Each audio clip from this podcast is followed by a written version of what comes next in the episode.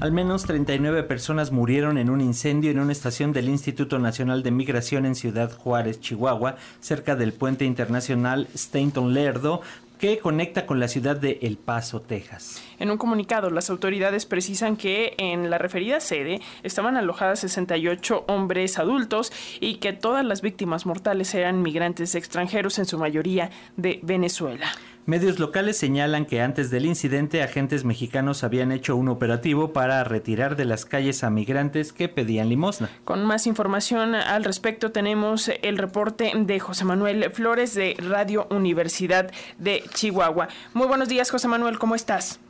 ¿Qué tal compañero, compañera? Qué gusto saludar. Efectivamente, desde acá, desde Chihuahua, llevándoles información sobre pues esto que trasciende, que se da a conocer en las últimas horas, poco antes pues, de las 10 de, la noche de este lunes, se genera un incendio en el, en el alojamiento de la estancia provisional del Instituto Nacional de Migración, ahí en Ciudad Juárez, en donde, bueno, pues como ya se ha dado a conocer, hasta el momento se reportan 39 personas sin vida y 29 personas heridas que fueron trasladadas a diversos centros de, eh, de salud, de atención salud para que, bueno, brindarle los, los debidas, las debidas atenciones ante esta situación. Lo que se ha informado hasta el momento es que este centro albergaba a 68 personas de eh, adultas, hombres, eh, originarios de Centro y Sudamérica, quienes, bueno, habían sido deportados de los Estados Unidos, se encontraban en las calles de Ciudad Juárez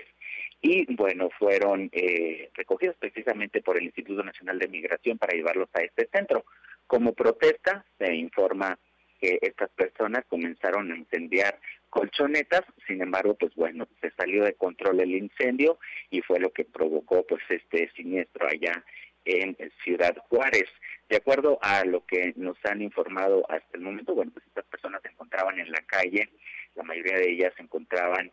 en situación de calle y pidiendo eh, pues apoyo por parte de la población en, puntos del centro de la ciudad fronteriza. Sin embargo, pues bueno, eh, las, eh, los elementos de migración los llevan a estas instalaciones y como protesta es que se genera pues este incendio ahí en el interior de estas instalaciones del, de la estancia provisional del Instituto Nacional de Migración. Tenemos, eh, bueno, pues información eh, hasta el momento que ha proporcionado eh, el instituto a través de, un comunicado y por supuesto no ha habido hasta el momento una expresión muy clara por parte de las autoridades. Estaremos nosotros al pendiente, como ya sabemos también